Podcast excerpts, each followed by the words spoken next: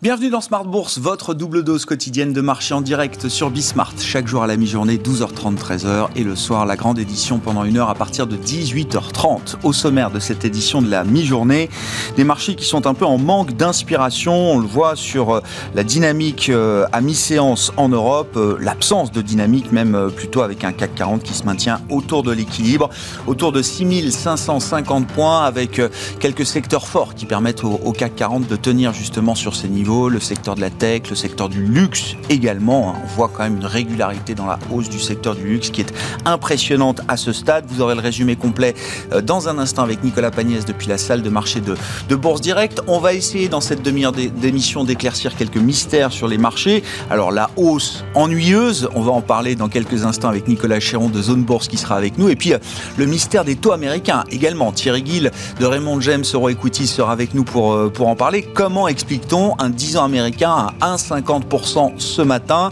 à une semaine de la réunion de la Réserve fédérale américaine, alors que l'économie américaine est en plein boom et qu'on avait atteint quand même un pic quasiment à 1,80% sur le 10 ans américain fin mars dernier. Comment expliquer cette détente obligataire qui euh, marque les esprits? C'est une question qu'on se posera. Et puis en attendant, alors la BCE demain et l'inflation américaine, hein, ce seront les, deux grands rendez-vous de la journée demain. On a euh, les chiffres d'inflation en Chine pour se mettre en, en appétit. Intéressant de constater la dynamique des prix au niveau de la production très forte. On est sur une progression euh, en rythme annuel de 9% pour les prix à la production en Chine qui sont évidemment dopés par l'envolée des cours des matières premières. En revanche, intéressant de noter qu'il y a beaucoup de pertes en ligne et que cette forte hausse des prix à la production ne se traduit pas par une envolée des prix finaux puisque le CPI, l'indice des prix à la consommation pour le mois de mai en Chine, reste relativement médiocre, 1,3% euh, sur un an et les marchés pour l'instant regardent ça avec intérêt mais euh, sans, euh, sans grand mouvement significatif de ce point de vue-là. Voilà pour les sujets du jour. Tendance mon ami dans une seconde avec Nicolas Pagnès donc pour les infos clés du jour à mi-séance en Europe.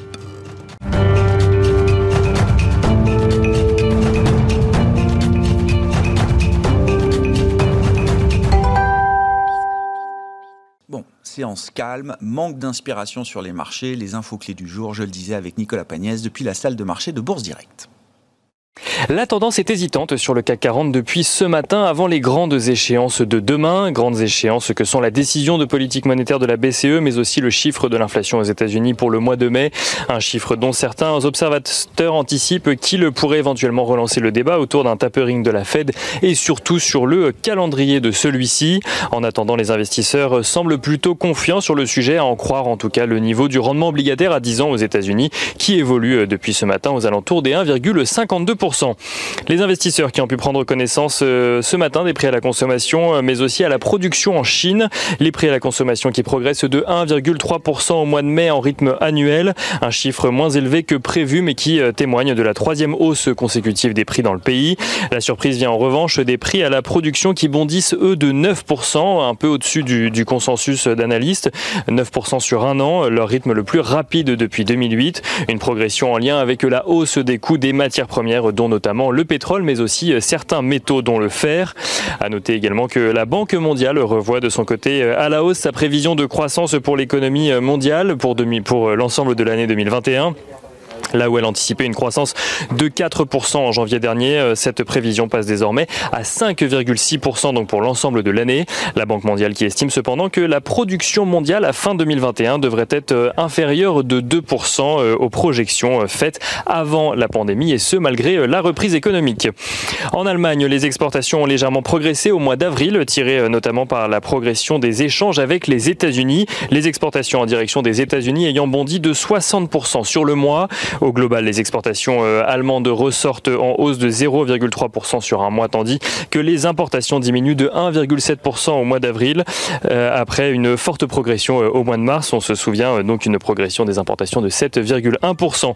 Une évolution qui fait passer l'excédent commercial en Allemagne de 14 milliards d'euros au mois de mars à 15,9 milliards d'euros au mois d'avril. Du côté des valeurs à suivre à présent à la Bourse de Paris, on note tout d'abord que Renault a annoncé hier soir avoir été mis en examen pour euh, tromperie dans le cadre du Dieselgate. À la suite du scandale qui avait touché Volkswagen en 2015, une enquête avait été ouverte auprès de plusieurs constructeurs de voitures, dont Renault, PSA euh, à l'époque, ou en tout cas, ou, euh, et Fiat Chrysler. Renault qui a donc vu la justice lui demander de déposer une caution de 20 millions euh, d'euros, dont 18 millions pour d'éventuels dommages et amendes, et de donner une garantie bancaire pour 60 millions d'euros pour d'éventuelles indemnisations. Renault qui euh, se défend de son côté d'avoir commis la moindre infraction et affirme dans son communiqué qu'aucun logiciel de fraude au dispositif de dépollution n'équipe ses véhicules. À noter également à Paris que Airbus annonce le rachat de l'équipementier allemand euh, ZF Lufthansa Technique pardon, via sa filiale Airbus Hélicoptère pour renforcer ses activités de maintenance et de réparation donc d'hélicoptères. On note que Compagnie des Alpes annonce une augmentation de capital avec maintien du droit préférentiel de souscription d'environ 231 euh, millions d'euros. Le prix de souscription ayant été fixé à 9 euros et 40 centimes par action. On note à Paris toujours que AB Science fait son retour sur le marché après une cotation suspendue depuis le 1er juin. Euh, le titre AB Science qui perd un peu plus de 30% ce matin aux environs de 7 euros et 70 Et ailleurs en Europe, on note que le groupe Inditex annonce un bénéfice net de 421 millions d'euros au premier trimestre de son exercice décalé, un niveau au-dessus des attentes mais toujours en dessous de son niveau d'avant la pandémie. Et rapidement, quelques indicateurs clés sur les marchés financiers. On note que le baril de Brent continue sa progression. Il grimpe à la mi-journée aux alentours des 72,4 dollars. Et on note que l'euro dollar est lui aux alentours des 1,22 dollars pour un euro. Nicolas Pagnès en fil rouge avec nous tout au long de la journée sur Bismart depuis la salle de marché de Bourse Direct.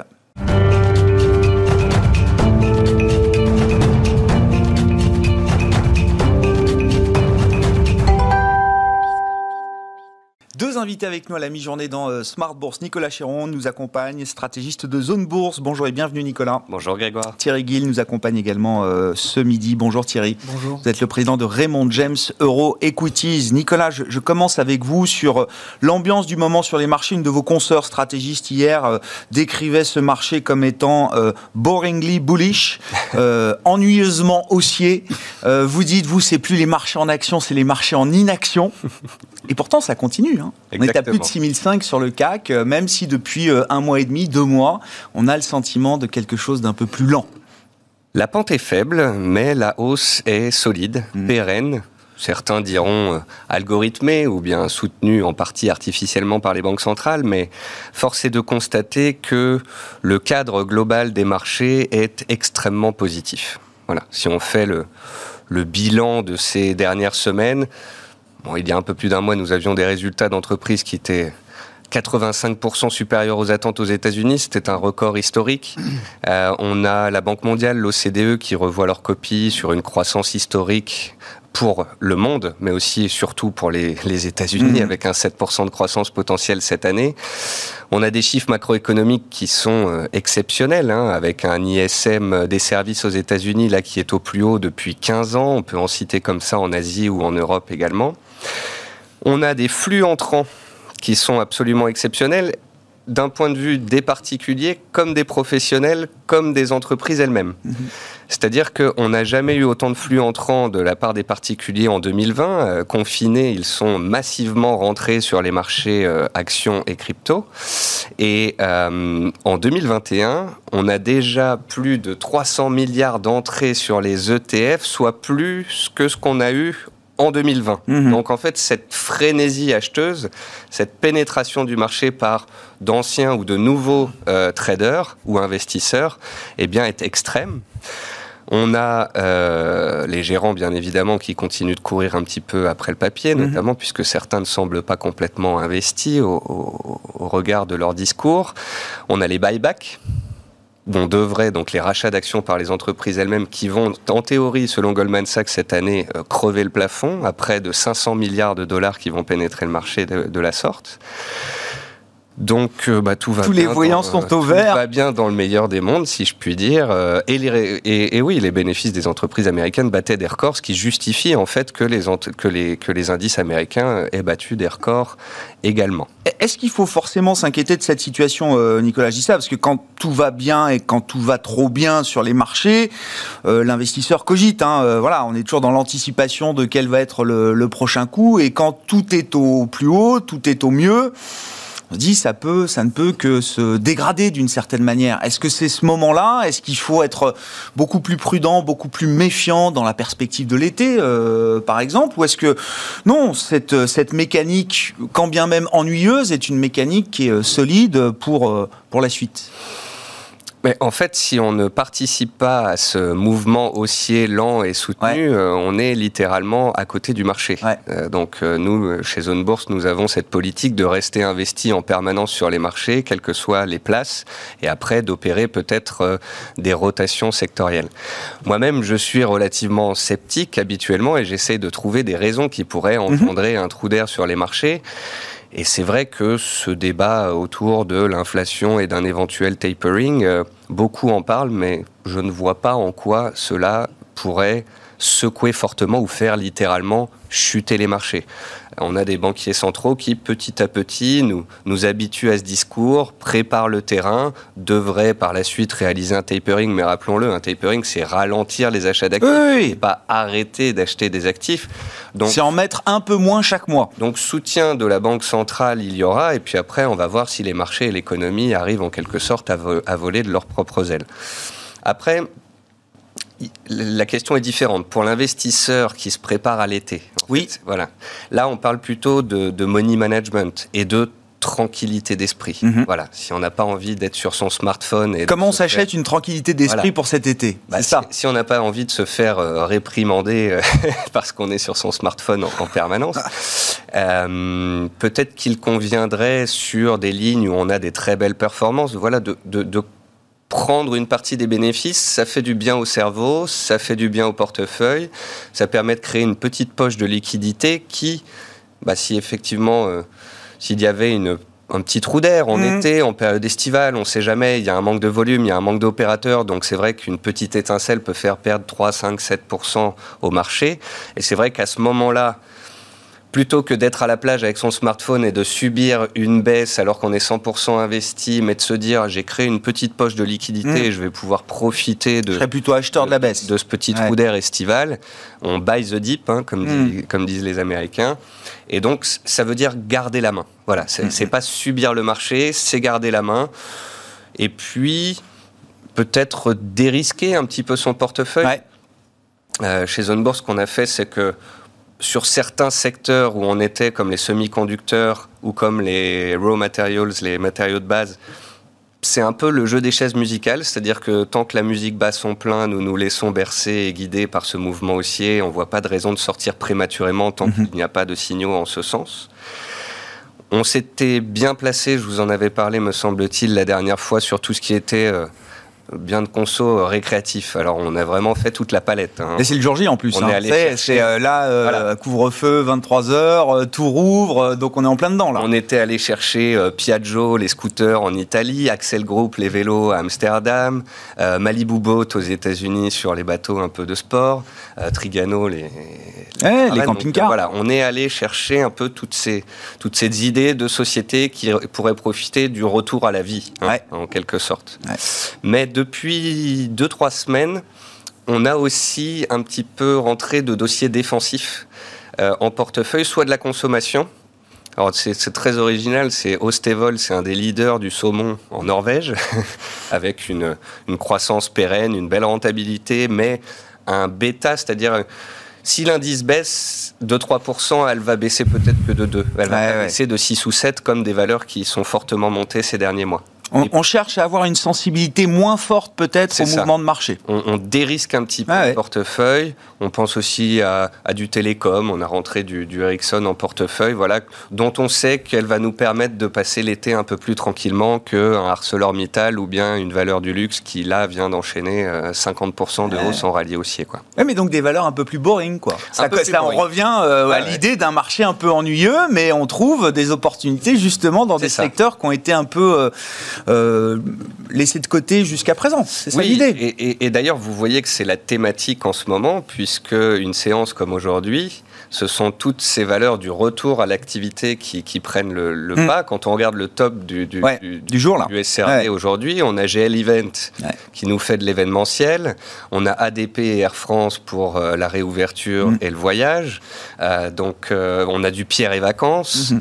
donc voilà, c'est. Mais ça, c'est des dossiers qui sont un petit peu plus complexes parce que bah, les finances ne sont pas bonnes, il n'y a pas eu d'activité, il n'y en a toujours pas, il y a des risques d'augmentation de capital, ça je vous le dis depuis trois mois maintenant. Donc on préfère aller sur du boring qualitatif que sur du rattrapage potentiel non qualitatif. C'est bien pour préparer un été euh, tranquille. Euh, il nous reste euh, quelques minutes, Nicolas. Je veux qu'on dise un, un mot. Alors. Le news flow crypto est toujours euh, très très important euh, chaque jour, mais la, toile de fond, c'est quand même que le momentum sur les cryptos depuis deux mois euh, s'est considérablement affaibli. On a divisé par deux, hein, c'est ça, grosso modo, le Bitcoin.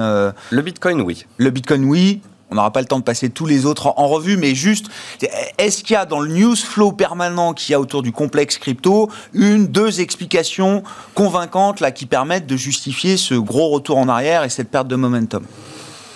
Moi, je dirais euh, consolidation légitime d'un mouvement qui a été extrêmement puissant. On a démarré l'année à 500 milliards de capitalisation boursière de l'ensemble des crypto-monnaies, 700 milliards. On est actuellement à 1800 euh, milliards. Donc, pour quelqu'un qui aurait un panier de crypto diversifié, on est toujours à plus 150% de hausse depuis le début de l'année, ce qui hmm. fait rougir, euh, pâlir euh, tous les gérants sur le marché action. Après, c'est vrai que si l'on s'en tient au Bitcoin, il a perdu 50% depuis ses plus hauts. Mais comme je le disais sur les réseaux hier, le Bitcoin, en 9 ans, a perdu entre 40 et 80%, plus de 10 fois. Donc c'est un mouvement naturel, vous dites, dans le, naturel dans, le segment des cryptos. Bah, quand on va sur un actif qui peut gagner 1000%, oui, bien sûr. que ce dernier euh, retrace de 50%. Simplement, pour moi, ce sont des vagues de, d'euphorie et d'adoption, puis des vagues de dépression qui s'enchaînent maintenant euh, depuis plusieurs années. 2013, on a une explosion, puis euh, deux années de, de vaches maigres. 2015, 2017, 2020 et, enfin, oui, fin, fin 2020 et 2021. Donc, faut laisser du temps au temps. Et encore une fois, c'est un marché où il ne faut pas faire du trading. C'est un marché où on peut investir une petite partie de son portefeuille actions spéculatif en se disant je verrai ce que ça donne dans 5 ou 10 ans, je vais me faire quelque chose de diversifié. Je ne vais pas forcément trop mettre de Bitcoin dedans, parce que le souci du Bitcoin, juste pour vous donner une des raisons qui fait que moi je m'y intéresse moins ces derniers temps, c'est tout simplement Elon Musk. Mm. Voilà, à partir du moment où vous avez un milliardaire qui peut le matin se lever du pied gauche et tweeter que c'est bien ou que c'est pas bien et qu'on gagne 10 à 15% sur un actif, ça biaise un peu trop le jeu. Cet actif à court terme ne m'intéresse plus. Et, euh, et je pense que que ce soit sur les actions ou les cryptos, ce qu'on voit se passer actuellement, la baisse de la volatilité, les moindres opportunités, eh bien, c'est ça montre aussi que l'investisseur sur actions ou sur crypto qui prend son temps, qui fait les choses dans le temps, lui est moins stressé, il passe moins de temps et peut faire des belles performances, alors que le trader euh, néo-trader qui a un moment été confiné et qui cherche du trading, lui en ce moment s'ennuie terriblement. Merci beaucoup Nicolas. Nicolas Chéron avec nous pour quelques remarques sur la situation de marché stratégiste de Zone Bourse.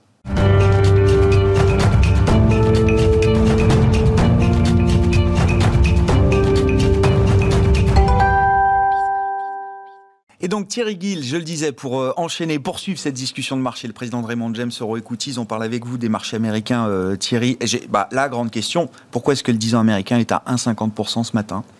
Euh, l'économie est en plein boom. On avait vu un petit mouvement quand même euh, assez fort hein, sur les taux américains depuis plusieurs mois, mais février-mars avait été un moment quand même assez fort avec un, pic atteint à 1,79% sur le 10 ans américain. On est à une semaine de la réunion de la Fed. Comment vous expliquez le niveau et la dynamique des, euh, des taux longs US aujourd'hui, Thierry? Alors, je ne sais pas s'il y a une explication, il y en a sûrement plusieurs. L'une d'entre elles, c'est probablement, et on le voit très bien du côté des marchés obligataires, les marchés obligataires sont beaucoup plus sereins sur les perspectives de l'inflation. Il n'y a pas tellement de marchés obligataires mondiaux aujourd'hui qui price un, un, rebond durable de l'inflation. Personne ne peut prétendre aujourd'hui savoir si l'inflation sera durable ou pas. Pour paraphraser quelqu'un, un stratégiste d'une maison concurrente, qui disait ça sera plus de trois mois, ça sera moins de deux ans. Ce qui nous laisse une marge assez, assez, importante. Euh, et ça, on le voit sur les taux longs, et je pense que la Fed, dans ce, dans ce sens-là, joue, joue son rôle. Les taux longs, euh, pour rappel, euh, ils font leur point bas en mois d'août de l'année dernière, sur le taux 10 ans à 50 points de base. On, vous le rappeliez tout à l'heure, on est venu chercher des niveaux de 170 BP au mois de mars. La tentative d'explication que j'aime bien de notre stratégiste, elle est un peu mécanique. En fait, elle s'explique par le fait que vous avez eu des plans d'accompagnement aux États-Unis assez importants. Fin d'année, c'est Trump était encore là. Biden en a remis une couche en février avec des chèques qui ont été envoyés aux particuliers. Ce qui veut dire que quand on regarde les, montants qui sont les achats effectués par la Fed de manière mensuelle, les fameux 120 milliards, il y a 40 milliards, ce sont du mortgage-backed securities, mais 80 milliards, ce sont les obligations classiques. En pourcentage du déficit, à partir du moment où vous avez... Il y a un graphique, hein, vous nous avez apporté un graphique, euh, on va peut-être pouvoir le, voir, euh, Thierry, effectivement, alors qui montre bien bah, ce, passage de relais en permanence là entre la dynamique du marché obligataire et le poids de la Fed qui varie en fonction, alors vous dites, du, déficit qu'il y a sur le marché à combler, c'est ça hein? C'est ça, c'est-à-dire que la ligne orange, c'est effectivement la ligne du taux 10 ans US, hein, mm. elle est montée jusqu'à 170 euh, BP, elle se calme ces dernières semaines, depuis pratiquement deux mois, et vous voyez que la ligne bleue euh, a eu tendance, alors on ne voit pas très bien les dates là, mais a eu tendance à baisser à un moment donné, ça c'était euh, l'ampleur du déficit américain qui s'est creusé, ce qui veut dire que comment je pourrais appeler ça, la Fed, le, rôle de pompier de la Fed qui, qui, achète en fait des obligations de trésor a été moindre. De facto, ça a permis au taux de se tendre. À partir du moment où les plans d'accompagnement au niveau des particuliers disparaissent, il n'y a plus de plan d'aide en cours, on ne met plus d'argent euh, sur la table, de facto, il y a de nouveau le côté vertueux de la fête qui se remet en place. Alors, euh, voilà. Après, ça, c'est ce qui s'est passé aujourd'hui. Moi, ce qui m'intéresse, c'est ce qu'il va y avoir dans les prochains mois. Et globalement, nos stratégistes pensent quand même que les taux n'ont rien à faire dans les niveaux actuels. Ils devraient se retendre, mais sur des niveaux qui restent raisonnables. Je l'ai dit il y a un mois, je vous le redis aujourd'hui, il faut toujours resituer les taux à l'aune de ce que la croissance du PIB. Je ne sais pas si, euh, comme on le disait tout à l'heure, on sera à 7% cette année aux US. C'est pas impossible qu'on ait des taux qui se rapprochent sur des niveaux chinois en quelque sorte.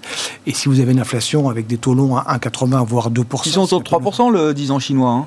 Oui, euh, mais la croissance du PIB, elle est. Oui, oui. Mais voilà, donc. Euh, voilà, donc l'idée, c'est de se dire, un, ça serait retourné à une norme que d'avoir des taux US sur des niveaux à peu près de 2% vers la fin de l'été. 1,50, c'est pas, ou 1,70, c'est pas le point d'arrivée justement de cette phase de, de reflation et de reprise euh, cyclique. Non, non, non ah c'est une pause avant une phase haussière qui devrait pour nous reprendre et euh, qui pourrait se rematérialiser vers la fin de l'été, début de, début de l'automne. Ouais.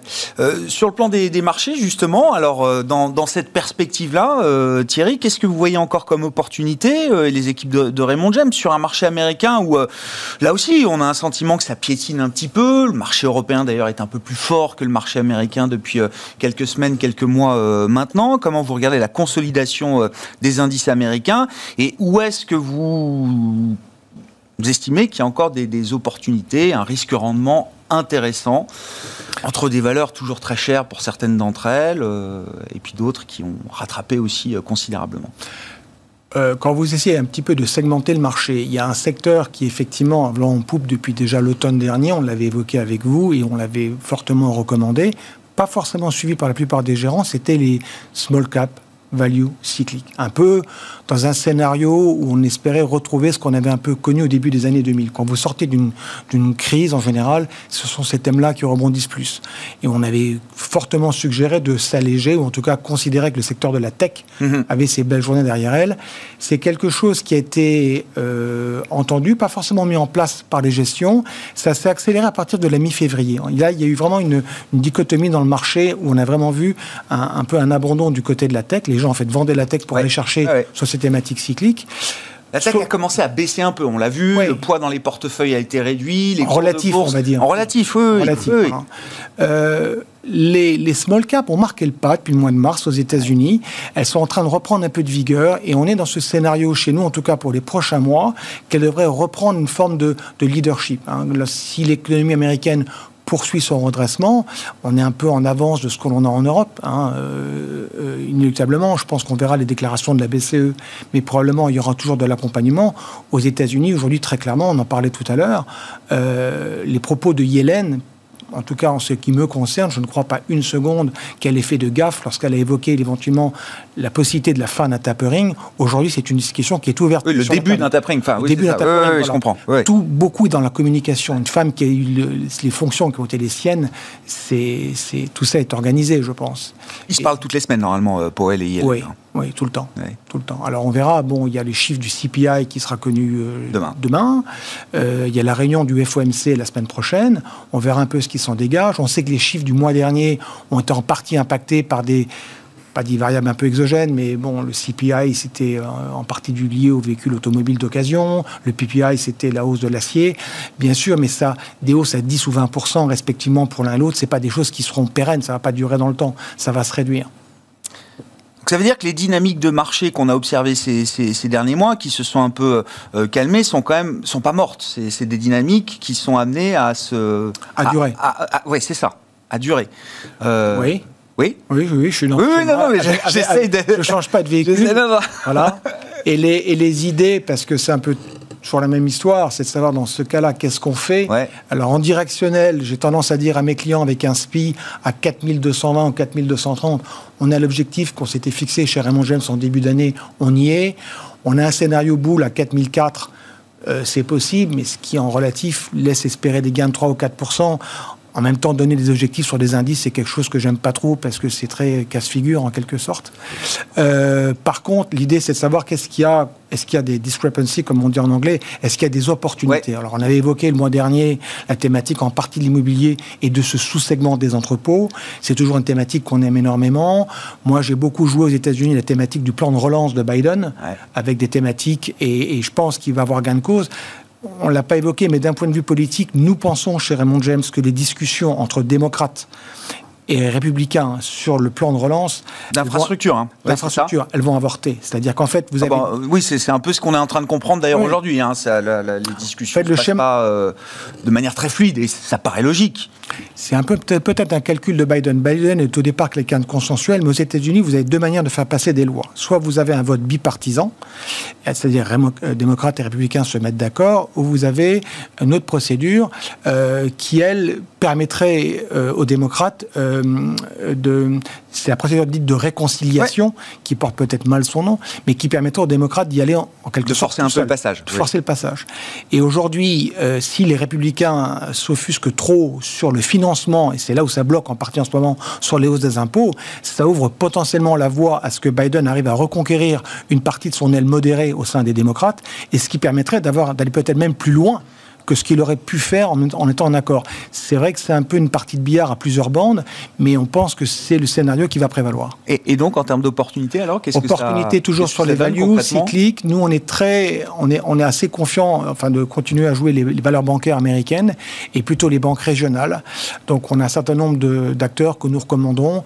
Euh, vu d'Europe, souvent, on ne pense qu'aux trois, quatre grandes banques américaines, de Wall Street, Citi, JP, BAC ou autres, mais on est plus sur des noms comme Silicon Valley Bank, comme Zion Bank comme, euh, comme America, qui sont des acteurs qu'on aime bien et qui devraient bénéficier d'une pontification de la courbe des taux. Il y a euh, toujours l'immobilier qui, pour nous, est porteur, que ce soit l'immobilier d'habitation, les acteurs qu'on avait évoqués. Et il y a un nouveau thème euh, qu'on pousse beaucoup, c'est l'énergie on reste convaincu qu'on est probablement à l'aune d'un changement de paradigme. Et ce qui est très intéressant, c'est que c'est pas tant lié au cours de la commodité elle-même, dont je suis incapable de vous dire si dans six mois ça vaudra 65 ou 80 dollars sur le baril. C'est le changement d'esprit au niveau des acteurs. Et on l'a vécu pour chez Exxon? Euh, Ce qui s'est passé euh, dans les bords des grands pétroliers américains. Euh, oui, c'est-à-dire que l'idée, c'est de générer du free cash flow. On n'est plus dans une logique où pendant des décennies, les gens qui étaient dans le secteur de la commodité et du pétrole en particulier, c'était d'acheter du terrain, hypothétiquement découvrir des zones géologiques avec du pétrole qui est enfoui en dessous, que ce soit du conventionnel ou non. On est dans une logique de génération de cash. Et quand vous regardez l'histoire de la bourse américaine des 20 dernières années, vous avez quatre secteurs qui ont fait cette même révolution intellectuelle en quelque sorte. Les restaurants, les semis, le transport euh, et l'aérien. Et l'aérien, vous vous souvenez, il y a une vingtaine d'années, l'idée c'était d'ouvrir un maximum de lignes. Mm-hmm. Jusqu'au jour, on s'est rendu compte qu'il fallait plutôt jouer des acteurs où on gagnait de l'argent. On pense que le pétrole, la logique sera la même. Merci beaucoup, messieurs. Merci beaucoup, euh, Thierry Gill, d'avoir été euh, avec nous pour évoquer cette situation de marché aux, États-Unis et ces opportunités qui restent présentes sur le marché américain. Thierry Gill, le président de Raymond James Equities, et Nicolas Chiron, qui nous accompagne également dans cette édition de la mi-journée stratégiste de Zone Bourse. On se retrouve ce soir en direct à 18h30 sur Bismart.